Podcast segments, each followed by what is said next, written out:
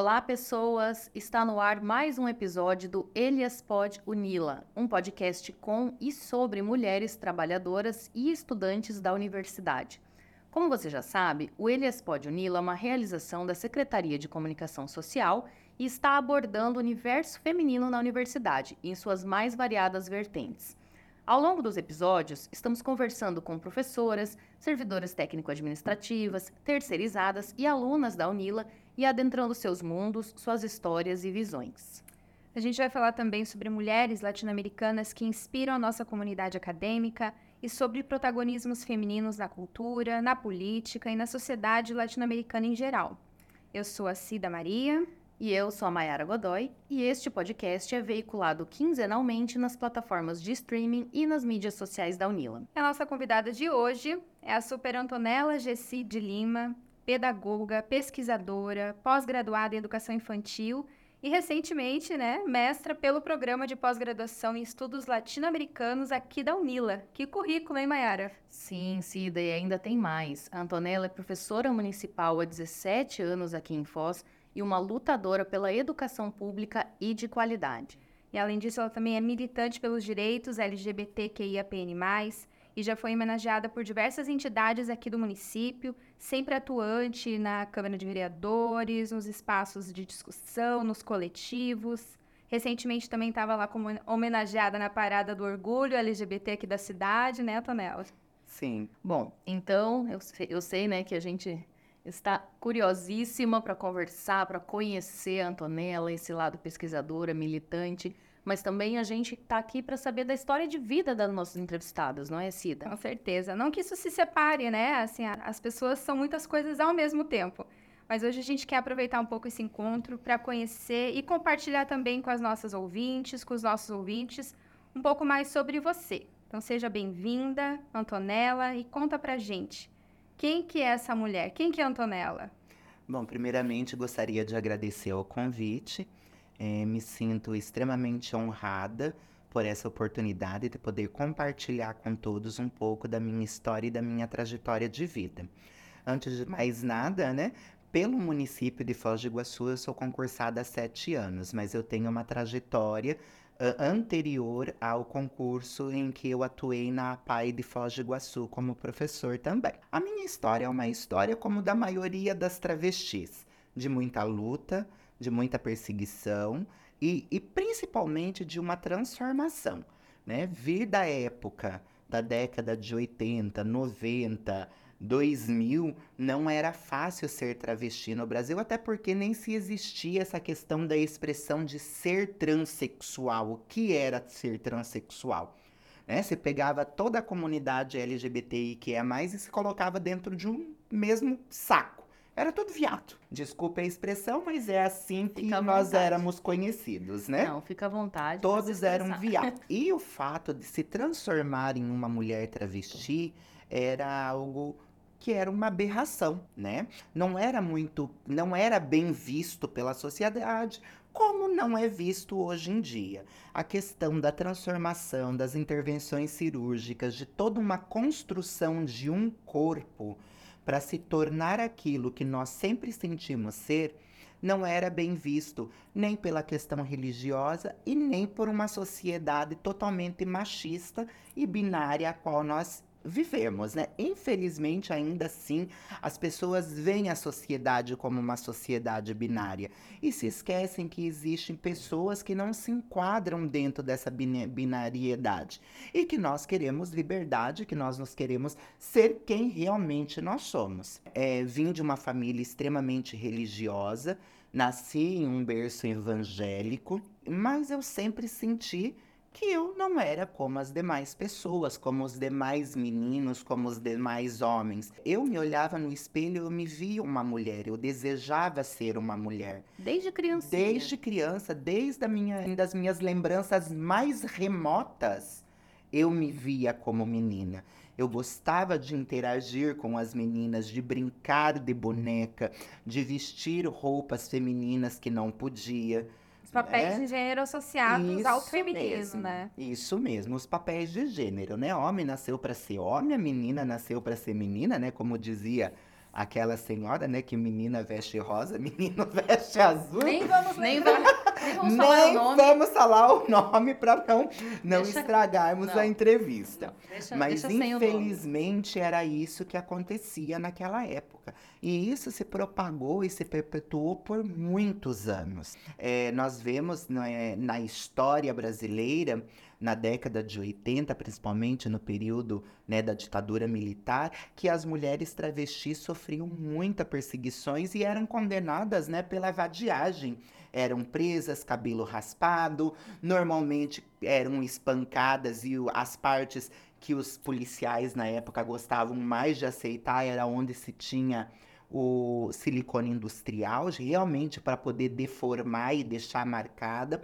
Então foram lutas que as minhas ancestrais foram quebrando tabus para que essa comunidade hoje pudesse andar pelas ruas de uma forma, digamos assim, um pouco mais livre, com um pouco mais de dignidade. E a minha história não foi diferente. Eu queria ser mulher, né? Já na época tinha, digamos assim, uma posição privilegiada, né, por ser branco, né, um menino crente que cantava na igreja, que tinha lideranças dentro da igreja e não podia ser visto assim, mas aquilo começou a me fazer muito mal, muito mal. E quando eu entrei, Porque, de certa forma, você estava reprimindo um lado reprimindo importante seu, né? o meu, a minha Quem era pessoa, você, né? quem eu era, quem era eu, é quem eu gostaria de ser, quem realmente eu era, não quem eu gostaria de ser, quem realmente eu era. Uma mulher que não se enquadrava dentro dos padrões sociais, né? Porque infelizmente ainda a sociedade se prende muito a um, a um órgão genital, né? Nasceu assim, é isso. E, e pronto, e não, e, e não é assim. As pessoas são fluídas, as pessoas evoluem, as pessoas têm o direito de ser o que realmente querem.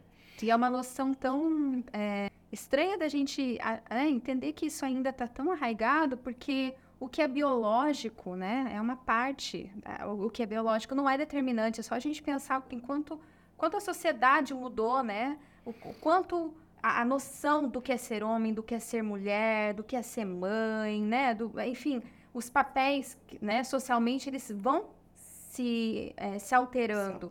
Então, é, é, fica muito clara que a noção não é só biológica, né? Não. Que a- a- quem se é não tá ligado só ao seu corpo físico ali, né? E é bem isso mesmo, não é só a questão da biológico, do corpo físico, mas sim também o que é intrínseco, que vem de dentro para fora, né? Se esquecem na questão da personalidade da pessoa. É, Existem estudos, né, que foram aí difu- difundidos e propagados por redes sociais, mídias sociais, de que a personalidade ela é formada antes da, da, da questão do gênero físico, né, da pessoa. E isso não é respeitado. E vendo isso, eu tive essa necessidade de quebrar todo aquele tabu que foi construído em meu entorno para que hoje eu pudesse construir esse corpo e chegar onde eu cheguei como essa mulher que eu me tornei. E como que... A gente começou ao mesmo Duas tempo. querendo A saber, mesma né? pergunta, acredito. Vai, Cida. Como que foi esse processo É, fo- você? É, e, e mais do que o processo para você, como que foi? é, você comentou um pouquinho antes aqui, a gente vai pedir para você contar também, né? Você chegou aí para fora do Brasil, né? Como que foi essa conversa com a família, por exemplo? Não sei se você, é, se você tem mais irmãos, irmãs, Tem. porque você disse que era uma família conservadora, né? Então eu imagino que esse momento foi muito difícil. É, não tão conservadora porque eu sou filha do segundo casamento do meu pai, né, com a minha mãe. Então já não é tão conservadora. Pra algumas coisas. Para algumas coisas, para as outras são. A minha história começou quando eu iniciei é, alguns anos atrás, algum, né? Não vou falar porque senão vocês vão descobrir a minha idade.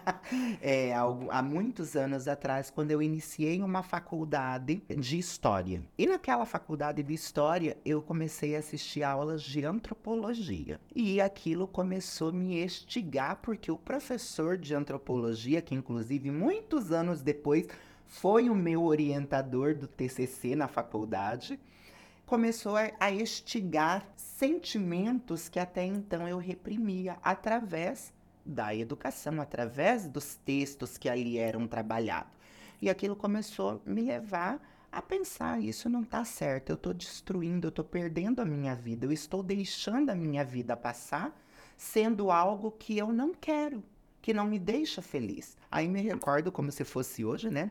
Uma tarde, eu tomando café da tarde com a minha mãe em casa, né? E passava um programa de televisão daqueles tipo Márcia Goldschmidt, até lembrei. Não sei se pode Nossa, citar, olha, pra vocês verem que eu sou antiga, né? Pode citar. E estava tratando justamente sobre pessoas gays. E eu me recordo a fala da minha mãe, como se fosse hoje. Ah, isso é gente sem vergonha. É gente que não tem vergonha na cara, que precisa de Deus. E ali eu falei, mãe, não fale isso. Essas pessoas sofrem. Mas ali você já tinha consciência Já tinha da sua consciência sexualidade. da minha sexualidade. Só Quantos estava anos? Lembra? é, 19 anos. Só estava esperando um momento propício para poder tocar no assunto. E a minha mãe simplesmente falou assim: Ah, você está defendendo esses sem vergonhas? Você é. Aí eu não me aguentei e falei: Mãe, eu sou. Do mesmo jeito que a xícara estava na mão dela, a xícara caiu em cima da mesa. E ali ela já saiu chorando. Aí eu vim para a faculdade na época. Quando eu cheguei em casa, ela já não conversava mais comigo. Ela ficou seis meses sem falar comigo. Seis meses. Seis meses morando na, Na mesma, mesma casa. Trabalhávamos juntas, né? Que eu trabalhava meio período na escola e meio período eu era cabeleireira. E até que eu falei assim: não, isso pra mim não tá bom, não dá. E conheci alguns amigos que começaram a me introduzir no ambiente LGBT, que na época não era LGBT, era GLS. Eu sou da época da Giles, aqui em Foz do Iguaçu. A Conheci primeira a Giles, boate gay conheci- de conheci Foz. Eu era, eu aí fui sendo introduzida, fazendo amizade, convivendo com pessoas iguais a mim, aos meus pares, pessoas aos meus iguais, que começaram a contar que também passaram pela mesma situação. E que isso com o tempo se solucionaria, mas que eu teria que dar o tempo para minha família digerir toda aquela situação. E eles do nada resolveram ir embora para Espanha. Na época me chamavam de Tonton, né? Ó, Tonton, vem embora com a gente, vamos embora com a gente, não fica aqui sofrendo, dê esse espaço. E a gente sabe que você quer virar travesti. Todos eles sabiam, né? Você quer virar travesti. Aí, você- quando cheguei em casa, conversei né, com a minha mãe, com meu pai, que já sabiam da situação da sexualidade. E olha, interessante, viu? Minha mãe ficou seis meses sem conversar comigo. Meu pai, que era um homem extremamente machista, no outro dia entrou dentro do meu quarto e falou assim: Não importa o que você seja, pra mim você vai ser sempre meu filho. Mas daí vem aquela fala, né? A única coisa que o pai te pede é que respeite a casa. Quero ver. Não quero ver. E eu me organizei e fui embora pra Europa. Sabe? Pedi a conta na APAI, pedi a conta no- na outra escola particular que eu licionava, juntei tudo o dinheirinho que eu conseguia, comprei a passagem e fui embora pra Espanha. Com a cara e com a coragem. A cara e com a coragem, porque esses meus amigos já estavam lá e haviam preparado o lugar para me receber. E o dia que eu coloquei o pé na Espanha, que foi num sábado, eu falei: nunca mais eu me visto de homem. Ali foi o momento da minha libertação.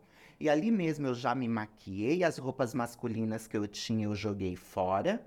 Comecei a trabalhar, comecei a comprar roupas femininas, maquiagem, deixar cabelo crescer e comecei o meu processo de transição. De dar espaço pra Antonella. Para Antonella vir, que a Antonella queria descer em terra, né? E eu deixei que a Antonella viesse fazer parte da minha vida, porque o Antônio não fazia parte da minha vida. Ó, falei meu nome, mas não tem problema. Meu ex-nome, né? O nome morto. Não fazia parte da minha existência, não fazia parte da pessoa que eu queria ser e que eu sou hoje. Não foi fácil, mesmo lá na Europa, é, o caminho mais fácil para travesti, por mais que seja um país de primeiro mundo, não é o trabalho formal, é a prostituição.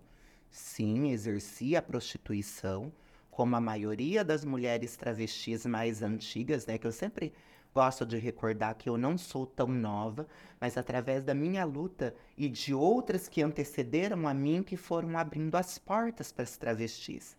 E lá eu fiquei por nove anos e meio. Me casei, né, com um espanhol. Aí, né, com o período, com o passar do tempo, iniciou-se o período da crise europeia.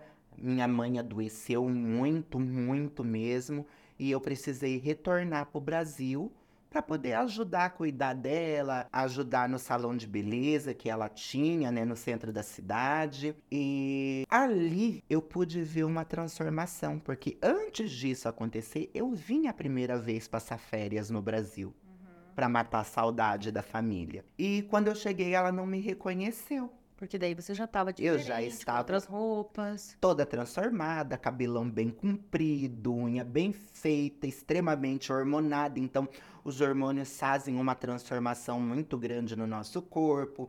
Intervenção cirúrgica, aplicação de silicone industrial, né? Ela não reconheceu.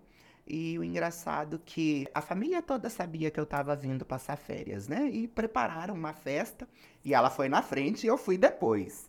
Aí, meu tio, que é um tio que eu tenho muito carinho, né? Policial. Ela falou assim pra ele: Ó, é, Fulano, é, o polaco, que eles me chamavam, tá vindo aí, mas ele tá vindo vestido daquele jeito. E eu achei bonito que o meu tio falou. Ele esperou eu chegar pra falar isso. Iris, não importa o que a Antonella ou o polaco seja. O que importa é o, o caráter. Eu prefiro ter um filho gay, travesti, viado na linguagem dele, né? Do que ter um filho marginal. Eu que trabalho dentro desse meio, eu sei o quanto é triste, quanto uma mãe chora quando tem um filho que está preso, que ele é envolvido com drogas, enfim, e todos esses afins, né? Que envolve a vida de um policial. E ali eu vi uma mudança na minha mãe, que eu não tinha visto antes, né? Porque ela ficou seis meses sem conversar comigo quando eu me tornei, quando eu me assumi que era gay, e ficou oito meses sem conversar comigo quando ela descobriu que eu tinha me virado travesti. Então, assim, foi um perrengue atrás de perrengue com a minha mãe. E naquela época não tinha rede social do jeito que a gente tem hoje, não tinha, Tinha o- WhatsApp, Não, naquela Ela- época nós tínhamos o Orkut. Orkut. Eu sou da época do Orkut. Mas a internet também era outra coisa. Era É, outra coisa. mas, a- mas ela, não, ela não deve ter visto ou tido uma ideia de quem ia chegar, né? Assim, de como ia ser Antonella, Ela tinha será? ideia porque tem pessoa maldosa que fazia questão de contar, né? Chegar, ó, eu vi o fulano desse jeito, tá toda de mulher. Então ela já tinha uma noção. Mas não tinha visto. Não tinha visto. E graças a Deus, naquela época, né? Eu já fui uma jovem, já fui muito bonita com a chegada da idade, né? Vai vindo as rugas. A beleza só se transforma. se transforma. Ela começou a mudar aquela visão. Ver que eu era uma pessoa de bom caráter, trabalhadora, por mais que ela não sabia, porque eu nunca contei para minha família que eu exercia a prostituição, mas desconfiava, né? Porque o, o retorno financeiro era muito rápido, que uma pessoa que trabalha com um trabalho formal leva-se mais tempo para conquistar. E com o passar do tempo eu precisei retornar para o Brasil. E quando eu retornei para o Brasil, não, nunca contei é, para minha mãe que eu fui prostituta. Ela faleceu sem saber que eu tinha sido prostituta, mas desconfiava, né? A convivência começou a mudar a vida da minha mãe. E com o passar do tempo, Deus o livre se falasse mal de travesti perto da minha mãe. Ela virava o Jânio, né? Ela ficava extremamente nervosa, defendia com unhas e dentes, sabe? Encampou a luta. É, Aham. Acolheu travestis, amigas minhas que chegavam no salão, sabe? Com carinho, com respeito. E sempre falava: ninguém é assim porque quer. Eles nascem assim. E a gente precisa respeitar. É minha filha, vai ser sempre minha filha. Né? Aconteceu algumas vezes de eu ficar doente, ela ir me acompanhar. E na época eu não tinha o nome ainda retificado, né? Era o nome morto. Ela chegava nos lugares. Tá aqui o documento. O nome é esse aqui, mas você vai chamar de Antonella. Não vai chamar por esse nome aqui. Ela tem direito ao nome social. Sabia de leis para poder amparar e proteger. Nossa, você vê, né? Como, como, como pelo amor, pela empatia, pela convivência, né? A gente consegue sim mudar a nossa forma de entender, né? É, não só é, uma, uma mulher travesti, mas qualquer é, orientação, qualquer identidade de gênero, né? Que às vezes uma pessoa mais velha, né? A gente ouve muito essas discussões em família. Às vezes, ah, uma pessoa mais velha não tem condições de, de mudar a percepção dela sobre Muda, o outro. Tem como, né? E eu falo para você com propriedade. Toda a minha família me respeita. Todos. Só não vou falar avós porque já são falecidos.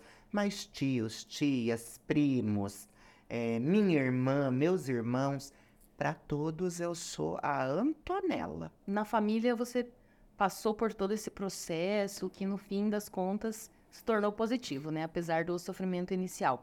E no mercado de trabalho, né? Você voltando para o Brasil, como que você se recolocou no mercado de trabalho e ali você encontrou algum problema relacionado a preconceito? Ali também foi tranquilo? Você acha que a sociedade já estava mais madura ou também você passou por situações difíceis? É por isso que eu disse no começo que eu me considerava uma mulher travesti privilegiada em alguns aspectos, né? Porque quando eu voltei para o Brasil, eu não fui funcionária de ninguém eu me tornei patroa, eu era dona do salão de beleza.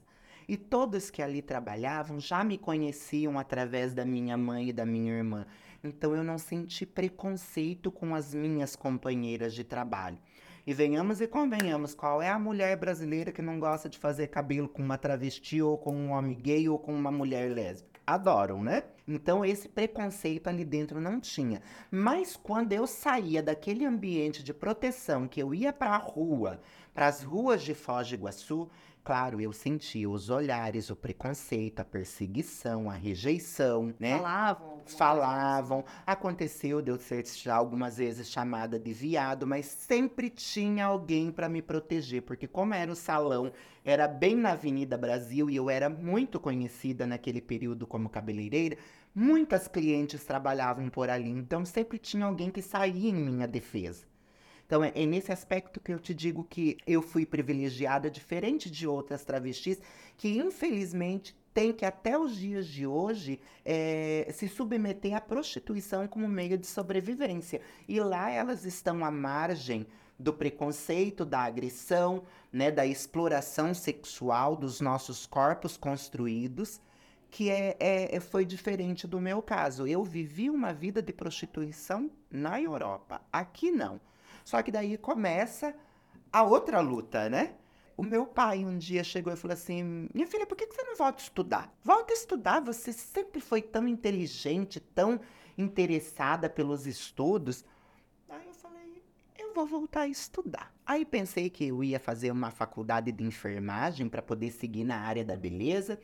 Aí a minha mãe um dia falou: Não, minha filha, volta a ser professora. Aí fui lá, Prestei vestibular, passei, pedi para que fizessem aproveitamento de algumas matérias que eu havia feito anteriormente, aí, eh, quando, eh, antes de ir embora para a Europa. Nessa época, para o curso de pedagogia. Pedagogia já. E fui aceita e comecei a estudar. No primeiro dia de aula que eu cheguei na faculdade, a faculdade parou, né? Nunca tinham visto, acho que uma travesti de dois metros de altura, com o tamanho do seio que eu tenho, né? Gigantesca, cabelão loiro na cintura. Chegou causando. Cheguei parando a faculdade, né? Se for para sair de casa e não causar, eu nem, nem saio. Ali eu via olhos de reprovação, porque ainda estávamos num processo de construção, né? Se falava muito na militância dos negros, dos indígenas, mas naquele período foi quando começou a ter uma aparição da comunidade LGBT, mas nós não tínhamos forças ainda. E ali não foi fácil, não. O professor me rejeitou, o professor não respeitava o meu nome social, apesar de ter sido acolhida por muitos. É, meu carro, uma vez, foi todo riscado na porta da faculdade, escrevi um bem grandão viado, traveco no carro foi bem complicada todo, todo aquele processo de desconstrução e de luta, né? Porque infelizmente eu precisava me defender. Então aconteceu alguns episódios, sim, que o povo fala, ah, travesti é barraqueira, assim, mas se eu não me defender através do barraco, como que eu vou conseguir respeito, né? Quem começa a briga, né? Quem começa a briga. E aos poucos, aí eu resolvi que eu iria escrever sobre travesti no meu TCC. E aí foi quando eu ouvi a primeira negativa de uma professora. Não faça isso, porque você vai afundar a sua carreira como professora. Você não vai ser bem vista se falar da evasão escolar das travestis do ambiente escolar. E ali me jogaram um balde de água fria. E na época eu já me interessava por Libras, né? E eu fazia curso de Libras e falei, então tá, então agora eu vou escrever sobre a inclusão do surdo no ambiente escolar. E cheguei e apresentei para o meu orientador de TCC. Vocês lembram do professor de antropologia que eu comentei Aham. anteriormente? Ele era meu professor e eu já havia entregue para ele uma minuta do que eu gostaria de escrever. E aí entreguei outra. Ele olhou, eu vou levar para casa, vou ler. Na outra aula ele chegou assim: "Não, isso aqui eu não quero", rasgou.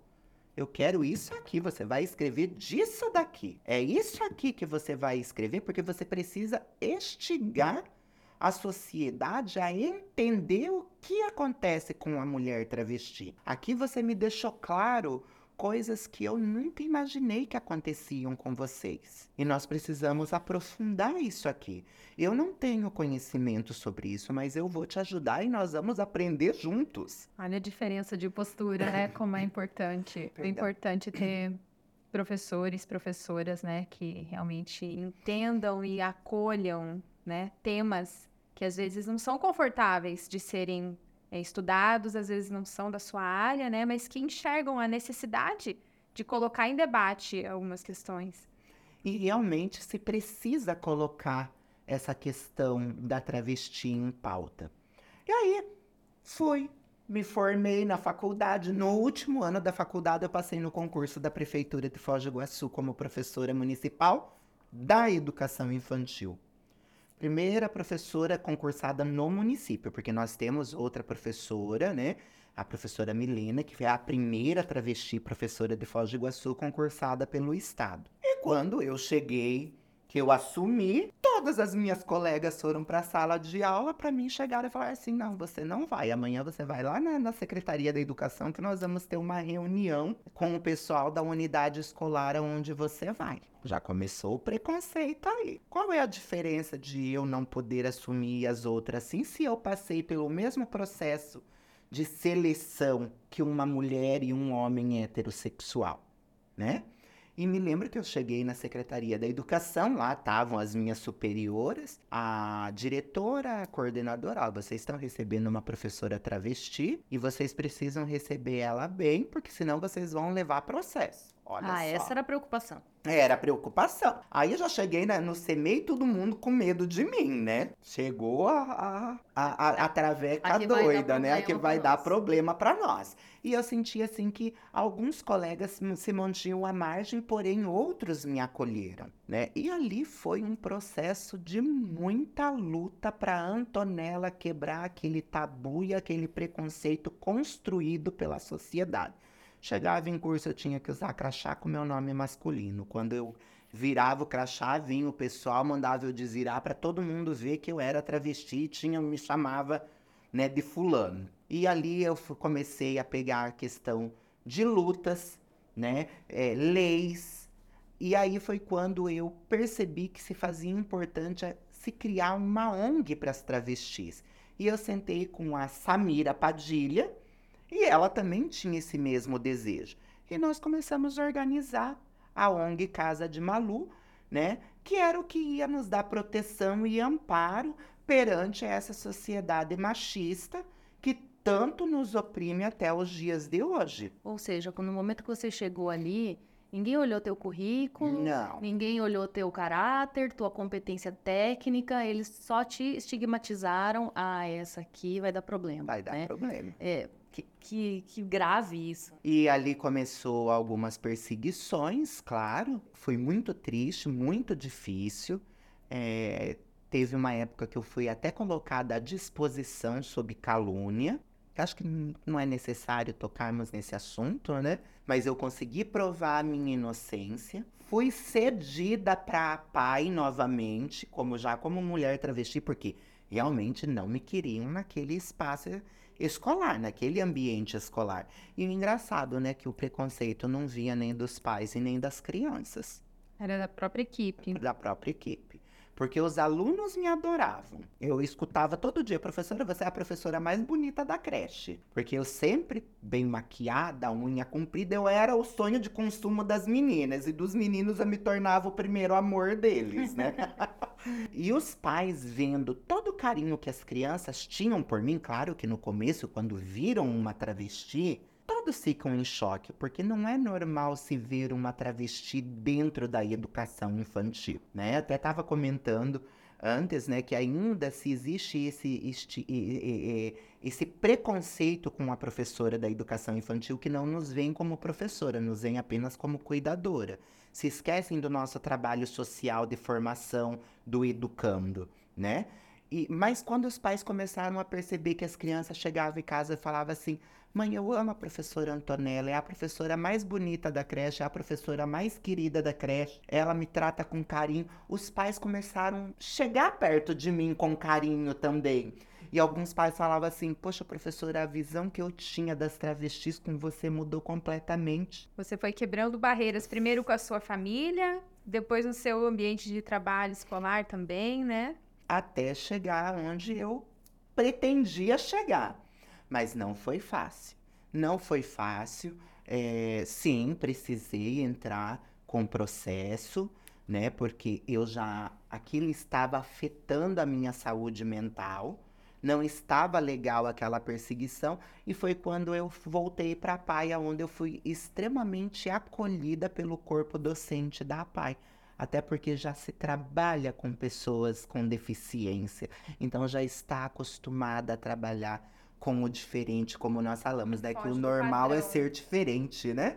É. Esse é o normal, fugir do padrão do que a sociedade impõe. Mas tudo isso tem um custo, né, Antonella? A gente conversou aqui com outras mulheres, né, em outros episódios, né, que estar nesse lugar de luta que é necessário, precisa, né? A gente precisa simbolicamente também ter essa pessoa ocupando esse lugar. Tem uma mulher travesti ocupando o espaço da sala de aula, mas tem um peso, né? Isso tem um peso e tem um custo. Tem um custo para quem está nesse lugar, porque é difícil enfrentar essas lutas todo dia. Bancar isso não é fácil. E nós precisamos ser referência para outras travestis. Sabe? Que outras travestis vejam a nossa história, né? Que vejam a nossa luta a nossa libertação através do ambiente escolar e também ser exemplo para, para, para, para as crianças, por que não? Uma referência como aconteceu esse o ano passado. Eu escutei, né? Eu estava fazendo os meus aluninhos dormir na hora do soninho. Hoje você está de volta no CMEI. Estou no CMEI, voltei para o CMEI na coordenação. Só que o ano passado eu estava emprestada para uma escola municipal atendendo uma classe da educação infantil que estava lá. E eu escutei um aluno do quarto ano chamando o outro que foi meu aluno, os dois foram meus alunos há cinco anos atrás, seis anos atrás, seu viadinho. E ele colocou assim, né, bem alto: viadinho, não, eu sou quase uma professora Antonella. Fala que ele quer ser transexual, que ele se identifica como mulher. E o mais bacana é que a mãe acolhe. A mãe sabe. Então, ali naquele momento, eu pude ser referência para essa pessoa, essa criança trans, porque as crianças trans existem. E uma referência positiva. Positiva. Né? Porque assim, o tempo todo tentam te desqualificar, né? E você está mostrando que não, você é uma profissional competente, ocupando um cargo de responsabilidade e fazendo o seu trabalho. Ponto, né? Ponto. Então, não, ninguém tem que te desmerecer, né? Então, acho que muito legal porque as crianças vão percebendo isso, né? Eu acho que é uma referência, assim, de admiração, né, nesse caso. E a criança, ela não tem essa questão assim, é, é, é travesti. Não, para eles é homem, mulher e ponto. O pequeno, né? Eu falo assim da, da educação infantil. Uhum. Eles nos veem com os olhos daquilo que está refletindo por fora. A sexualidade e o gênero para eles não importa. O que para eles importa é a questão do amor, do carinho, né? Que os três eixos da educação infantil é cuidar, educar e ensinar. Nenhum dos três eixos se desligam. Todos são importantes. E isso faz parte da vida da criança, né? E para mim foi muito importante essa quebra de barreiras, essa quebra de paradigmas e mostrar que eu sou profissional como qualquer outro professor. E aí você depois também deu um passo a mais, né? Entrou no mestrado também. Como que foi depois essa como que surgiu a ideia de você continuar aí numa trajetória acadêmica também? É, na verdade, quando eu terminei a faculdade, eu já queria entrar no mestrado. Eu tentei, mas não conseguia é, passar. É, inclusive tentei aqui na Unila mesmo. O tema talvez não tenha sido atrativo para o orientador na época que eu pedi, né? É, mas é, foi extremamente educado, extremamente cortês, foi solícito. Mas eu achei bacana da parte dele que ele falou assim: olha, eu não me sinto apto e preparado para te orientar sobre esse tema. Aí, nesse meio tempo, eu fui fazer pós-graduação, fiz três pós-graduações, né? educação infantil, educação especial, psicopedagogia. E aí, no ano de 2020, eu falei: não, esse ano eu vou tentar o mestrado de novo. Eu quero fazer um mestrado, né? Escrevi o projeto. Aí teve uma professora muito querida da Unila que me ajudou, a professora Cel a, é, Aguiris, né? Aguiris. Ah, Senilde. A Senilde. Guanais. Guanais, isso, a Senilde Guanais. Ela revisou para mim, ó, vamos mudar isso aqui, vamos melhorar isso aqui, aqui tá precisando reescrever. A Antonella, ela fazia as devolutivas e eu fui escrevendo o projeto, encaminhei e por sorte foi aceita, né? Aí a Laura Mato se tornou a minha orientadora do, do mestrado no PPGL aqui da, da Unila. E olha como a tua história, né, tá relacionada com a educação, com esse contexto, né, assim, tanto de trabalho quanto de formação, para você como que você percebeu assim no ambiente da universidade ser uma mulher travesti nesse espaço? Como que foi para você essa essa experiência, esse período que você passou por essa formação aqui? Tem uma mudança, é, uma diferença bem grande do ambiente de uma faculdade particular, porque eu fiz faculdade de pedagogia numa instituição particular de uma universidade pública. É, vemos que ainda o patriarcado que, que, está dentro de uma universidade particular, ela é, pressiona muito o, o, o meio social. E é diferente, por exemplo, aqui de uma Unila, onde é mais cosmopolita, né? E vemos também a diferença, porque aqui não é só brasileiro, nós temos povos de toda a América Latina aqui dentro e de outros países também. O nível de diversidade, né, de pluralidade de é um pluralidade é bem maior. Tá certo que eu cheguei aqui no período da pandemia, pouco contato eu tinha dentro da universidade. Mas no outro ano, quando foi abrindo, né, se flexibilizando, que eu comecei a frequentar o espaço, eu não senti esse preconceito. Você mas não se sentiu estranha naquele Não me senti estranha porque eu via pessoas como eu. Aqui é cheio de tra... tem travesti, tem gay, tem indígena, tem é, haitiano, tem pessoas negras, mas algo que me incomodava muito aqui na, na Unila que eu até comentei, estávamos comentando ali fora, é que na época que eu entrei, você falava muito na defesa do indígena, do quilombola, do negro, mas não se falava nada da travesti. Não se falava nada da travesti. A travesti também era esquecida. O máximo que se falava era do, do gay, né? E a travesti? E os nossos corpos, aonde ficam, né? Porque existe, o gay ele é passável, ele passa por um homem. Eu não passo por uma mulher. De longe se vê que eu sou uma travesti e eu também não faço nem questão de esconder. Eu tenho orgulho de ser uma mulher travesti. E eu fiz essa provocação no curso, né, no PPGela, que na época a professora Diana, que agora é reitora, né, da, da, da, da Unila, é, juntamente com as demais professoras, e eu provoquei, falei, vocês falam tanto disso, disso, disso, mas e a travesti onde que fica? E rapidamente teve uma mudança bem grande, assim, sabe, dentro do programa do PPGela, sabe, do IELA. Teve essa mudança rápida. E do nada já me trouxeram a Meg Rayana, doutora da IFPR, para fazer uma palestra. No outro ano já trouxeram a Letícia Nascimento, que para mim foi assim, é uma referência, é uma inspiração, é uma mulher preta, travesti, como ela mesma fala, gorda, né, nordestina, escritora, mestre, doutora, e aquilo foi me incentivando a continuar escrevendo e, e me especializando para que eu pudesse me formar como mestre, porque são poucas as referências que nós temos. E pensando nesses espaços de educação, por mais que a gente ainda é, que a gente tenha tido alguns avanços, né? ainda são espaços muito heteronormativos, muito binários, muito excludentes, né? Em alguns, algumas cidades mais, né? Em algumas condições mais, outras menos. Mas, enfim, você também levou isso como seu tema de pesquisa, né? Você fez uma autoetnografia. Conta pra gente como que foi esse processo de pesquisa, assim, como que, que foi para você falar da, um pouco da tua história também, né? Falar da história de algumas colegas, eu, eu vi que você entrevistou a Samira também, né? Como que foi falar sobre esse tema academicamente também? É, é escrever esse, essa dissertação né, é, de autoetnografia foi muito importante porque eu também precisava é, guardar a minha história, né? Eu precisava contar para as pessoas o que eu passei para chegar até aqui e também trazer é, como é, fonte de pesquisa a vida de outras travestis, né? Que são esquecidas, e é o que eu sempre falo. Aqui em Foz do Iguaçu, hoje, a Samira, eu, a Magda, é, somos as travestis mais antigas da cidade. E o dia que nós partirmos dessa para melhor, a nossa história vai morrer. E é importante deixar isso guardado para a geração futura.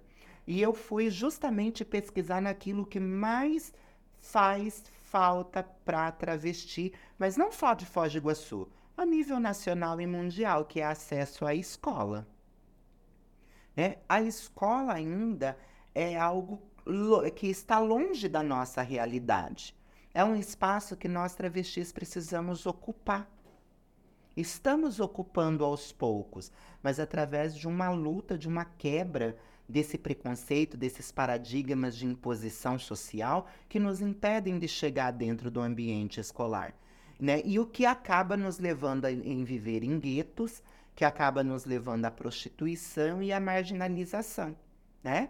É, é, que nem eu sempre falo assim: ninguém quer ver uma travesti dentro de uma, dentro de uma sala de aula. Mas a sociedade, por si só, adora ver ela vendendo o corpo na, nas esquinas. É mais prazeroso ver uma travesti vendendo o corpo do que ela dentro de um ambiente aonde vai capacitar, dar formação, que ela tenha condições de igualdade de concorrer a um cargo num trabalho formal com uma pessoa heterossexual ou hetero, vamos dizer, heteronormativa. Ah, uma, cisnorma uma cisnormatividade, Sim, né? cisnormatividade. Que não esteja é, rompendo aí, não seja um corpo dissidente, né? Não esteja rompendo um padrão, uma, uma ideia de que se tem aí do, do que, que a pessoa precisa ser, do que é uma sociedade, né? Justamente. E, assim, existem hoje algumas travestis que estão no mercado de trabalho, mas a maioria é performance positiva. Eu sou concursada, a professora Milena é concursada, mas daí para vocês verem a situação. Existia um grupo aqui na cidade que contratou algumas travestis. Já mandaram todas embora. Temos o caso de uma outra professora travesti que era PSS do Estado, que sofreu uma sindicância e foi exonerada, porque pegaram uma foto dela num site antigamente, quando ela exercia a prostituição, acusaram ela de seguir exercendo a prostituição, agora, nesse momento em que ela estava em sala de aula, e exoneraram ela. A próprio, o próprio ambiente escolar empurrou novamente essa pessoa para prostituição. Acho que esse que é um grande desafio, né? Ouvindo os teus relatos, o que você mesma passou, né? Ou seja, o ambiente da educação, né, que deveria ser o primeiro a proporcionar a inclusão e o acolhimento, né, muitas vezes repete o mesmo sistema que exclui, né? Então, olha como esse desafio é grande, né? E olha a importância de você ocupar esse tipo de espaço, que né? coloca esse, esse corpo, né, numa margem, numa, um espaço da sociedade que é esse espaço que nem você falou da prostituição, da violência, Da né? violência. Na tua dissertação tem um dado que você traz da ANTRA, né? E é importante a gente ressaltar, assim, é, que o Brasil é um dos países que mais mata pessoas LGBT e dentro desse grupo, né, pessoas travesti, mulheres travestis, né? E, sem embargo, é o país que mais consome pornografia e prostituição trans.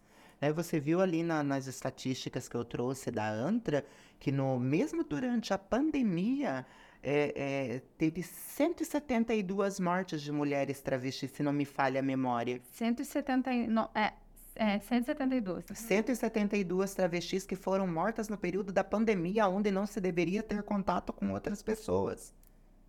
Então quer dizer que a prostituição ainda rendeu a sobrevivência das travestis no período da pandemia, que por sinal também não conseguiram, não conseguiram receber a ajuda do governo, tá?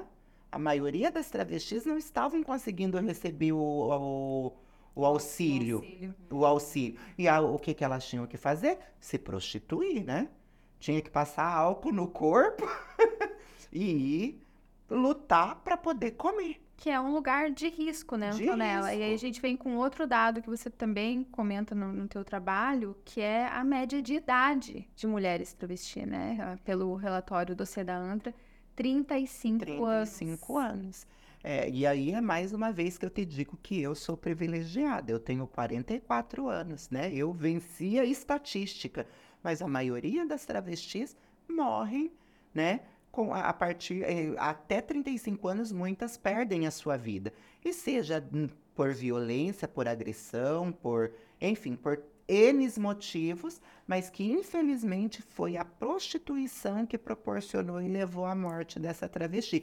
Que talvez se ela tivesse tido a oportunidade de frequentar o ambiente escolar, tivesse acesso a uma formação escolar, uma formação, por mais que não fosse acadêmica, mas que pudesse concluir o segundo grau, para ter direito de livre concorrência de um emprego formal, talvez ela não estaria subsistindo através da prostituição. É, eu ia justamente te perguntar que caminhos você, enquanto mulher travesti, professora, pesquisadora, enxerga para mudar essa estatística. Você acabou de, de responder, né?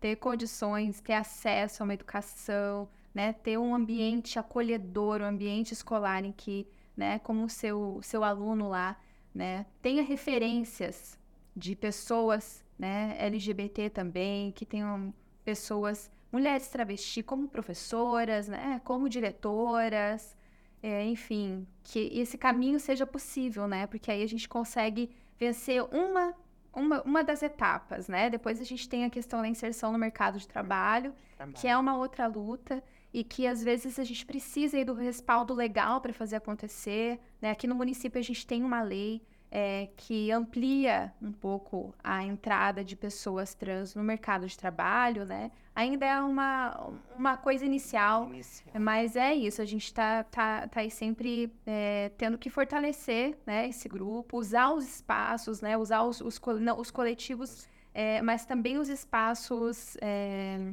da, enfim, dos comitês, das secretarias, né, para ter essa representatividade, para colocar isso em pauta, que isso seja uma política pública né? é, permanente, que não seja, que não dependa só da Antonella ir lá e fazer esse enfrentamento, mas que seja uma política pública, um compromisso, né, para que todas, todos, todos tenham acesso a isso. E é por isso a importância da militância, né? Porque muitos criticam a militância, mas não. A militância não é só aquele dia da parada LGBT que vai festar. Existe toda uma história, um contexto por detrás disso, das lutas, né? Da, de- de- da importância de se unir para termos força, né? Para conquistarmos direitos, da construção de políticas públicas LGBTs, para que nós possamos estar amparados e protegidos, porque infelizmente existe, existe, mas é fraco ainda. Então nós precisamos, através de sempre é, estar reafirmando a nossa existência. E nada melhor do que, como você falou, dos coletivos, das ONGs, das instituições, mostrarmos a nossa força. E se aproveitando também, né, para quem ainda não conhece, não sabe, está escutando a gente, na Unila a gente tem uma área, né, que é o departamento era o Comitê de Gênero, agora vai ser o Departamento de Equidade de Gênero e Diversidade, e a gente faz parte também no Comitê Municipal, que foi criado no ano de 2023, é, o Comitê Municipal LGBTQIAPN+, onde a gente está tentando aí construir um espaço de discussão, né, que os coletivos possam participar, que a gente possa ter uma representatividade real mesmo e transformar né, essa, essa militância, essa luta é, em, em, é, garantias, né? Seja por, por leis, seja por é, apoios a algumas ações, enfim. Então, quem não conhece ainda, tem nas redes sociais, quiser seguir, né? Tem diver, diversas atividades aí, Comitê LGBTQIAPN FOS, dá para seguir nas, nas redes Nas sociais. redes sociais. Sim, para conhecer um pouquinho mais. Antonella, é assim, é, a gente, antes da gente encerrar, é, a gente queria saber também um pouquinho dos seus planos futuros. Você pretende seguir na pesquisa? Você pretende ir mais a fundo mesmo agora nessa vida de pesquisadora, escrever um livro? O que, que você está pretendendo fazer aí? É, eu estou com planos, né, de, de escrever um livro, sim. É, agora, nesse momento, eu vou focar em alguns artigos que eu quero escrever mais voltada para a área da educação infantil, né? Porque, como eu falei para vocês, ainda é, é um ambiente muito rejeitado dentro do próprio ambiente escolar. É engraçado falar isso, né? Que a escola exclui tanto os LGBTs como também rejeita as professoras da educação infantil porque esquecem do, do, do trabalho funcional, do papel funcional da professora da educação infantil. Então, eu pretendo escrever alguns artigos voltados nessa área. E sim, eu quero escrever um livro sobre pessoas travestis, talvez dentro do ambiente escolar ou dentro do mercado de trabalho, conquistas. E sim, eu pretendo seguir, quem sabe, para o próximo ano num doutorado, né? Aí você volta aqui contar pra gente, atualizar a gente, né? Atualizada a sua nova Claro. pesquisa. Vai ser uma satisfação voltar aqui e falar com vocês. Então, é, agora a gente vai então te direcionar a pergunta que a gente direciona para todas as entrevistadas e saem respostas muito interessantes, né, Cida? Tem muitas referências muitas aí. referências e muitas autoras, e não só autoras, né? Às vezes até é, referências que não são do meio acadêmico, É, ou mas... são pessoais também, né? É. Às vezes é uma, uma, uma pessoa que a gente não, não conhece publicamente, mas que fez uma diferença, né? É, a gente sempre fica querendo conhecer mais, então é muito legal também. E a sua referência, né? Que mulher latino-americana, protagonista em qualquer esfera social, pode ser, né? Nessa esfera de luta que você se, se, se também é uma protagonista, né? Mas qual outra protagonista você citaria aí que é uma referência, que é uma inspiração para você? Eu vou citar a primeira travesti que eu vi na minha vida, tá? Aqui de Foz do Iguaçu, e foi o dia que eu almejei. Eu olhei, eu tava assim, numa sacada, eu olhei lá embaixo, eu vi ela conversando, falei assim, um dia eu quero ser que nem ela. Fernanda Ferrari, ela já não mora mais no Brasil, mora na Europa, é uma travesti que é, na, na- naquele período foi um ícone de beleza. Talvez quem escutar aqui vai pensar, ah, Fernanda, independente de como é a vida dela, pra mim ela foi uma referência porque eu queria ser como ela, construir o meu corpo como dela. Mas indo para a área da educação, eu tenho algumas referências, sim, como é, a Letícia Nascimento, que é escritora do, do livro é, Transcidadania, que já foi traduzido para o francês. Ela é uma professora doutora, né? Para mim, ela foi e muito importante uma referência, porque eu tive a oportunidade de criar um laço de amizade com ela aqui de dentro da Unila, quando a Unila trouxe ela para fazer uma palestra, uma fala. Então tive o prazer de conviver com ela, de acompanhar ela em alguns e nós criamos um laço de amizade, a qual nós conversamos algumas vezes por WhatsApp. E também tem a professora eh, Tiffany Odara, que é uma escritora trans baiana, né? Que escreveu a Pedagogia da, da, da- Desobediência, que foi um livro que para mim trouxe muita, eh, muitos questionamentos da construção eh, do, da minha dissertação, né? Uma mulher preta, pedagoga, travesti, que traz ali no, no decorrer do seu livro histórias de defesa da pessoa negra também, mas voltada para a pessoa trans, e isso foi me instigando. Então, essas duas, essas três pessoas são referências para mim. E não poderia deixar de citar também aqui a Samira, né? Que a Samira foi uma inspiração para muitas travestis em Foz do Iguaçu. Que legal, Antonella. Adorei o nosso papo, Ah, adorei eu te também. conhecer, adorei saber tua história e ver da forma positiva como você conta também, que apesar de, né, todas as dificuldades que você passou, todos os desafios, você é uma pessoa positiva, né? Uma pessoa que enxerga é, a solução para um problema, né? E não o problema para uma solução, solução, né? Então, acho que você é uma referência realmente né, nesse meio para todas nós, não só para as mulheres travestis, né? Acho que para todas nós, porque toda mulher, no fim das contas, também tem a sua batalha e, e pode se inspirar, né? Não é porque a, porque a nossa realidade não é a mesma que no fim das contas a gente não tá junta de alguma forma, né? E o que eu sempre falo, sabe? Independente nesse momento aqui, eu sei que é um podcast voltado para mulher, né? Para todos, mas principalmente contando a história das mulheres. Que você, mulher cis, você, mulher trans, nunca desistam da educação. A educação ela é transformadora e a educação ela é libertadora. O melhor caminho para uma mudança social é através da educação. Então, precisamos ocupar esses espaços, precisamos tomar esses lugares que são nossos por direitos, por direito, e que nós precisamos nos unir, independente de ser cis ou trans. Precisamos estar juntas, porque a, a sociedade ainda tem o hábito de nos pôr como sexo frágil, nos pôr como, como é, fracas, e, e, isso não é verdade. Nós somos muito fortes. Olha toda a história da mulher brasileira, da mulher mundial, da construção social para chegarmos aonde nós chegamos. Independente ainda de sofrermos rejeição, preconceito, ganharmos menos que os homens, mas uma coisa eu posso dizer para vocês: nós somos fortes. Nós somos mães, nós somos trabalhadoras, nós somos mulheres, nós somos esposas somos administradora, porque quem administra a casa é a mulher. A mulher, na maioria das vezes, é provedora do seu lar.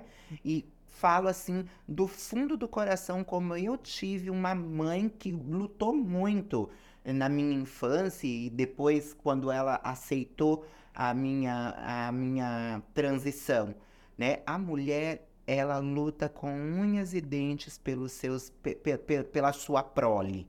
Então não vamos desistir da educação, porque a educação é o melhor caminho. Perfeito, Antonella. Perfeito. Obrigada. É, e é o que você disse, o nosso podcast é com mulheres, sobre mulheres, mas a gente quer muito que os homens também ouçam, né? Porque a ideia é justamente a gente sair da, das nossas bolhas, vamos Isso. dizer assim. É, e muito dessa visão de que a mulher é frágil, de que a mulher é fraca, é construída também por esses homens. Então, Sim. que, nos, que nos ouçam, que ouçam as histórias inspiradoras dessas mulheres, né? Que vêm aqui contar um pouquinho. Da sua trajetória para perceberem, né? E conseguirem desconstruir aí algumas, é, alguns preconceitos alguns que a gente tem. Muito obrigada, Antonella. Eu que agradeço. Muito obrigada a todos que nos ouviram, a todas que nos ouviram.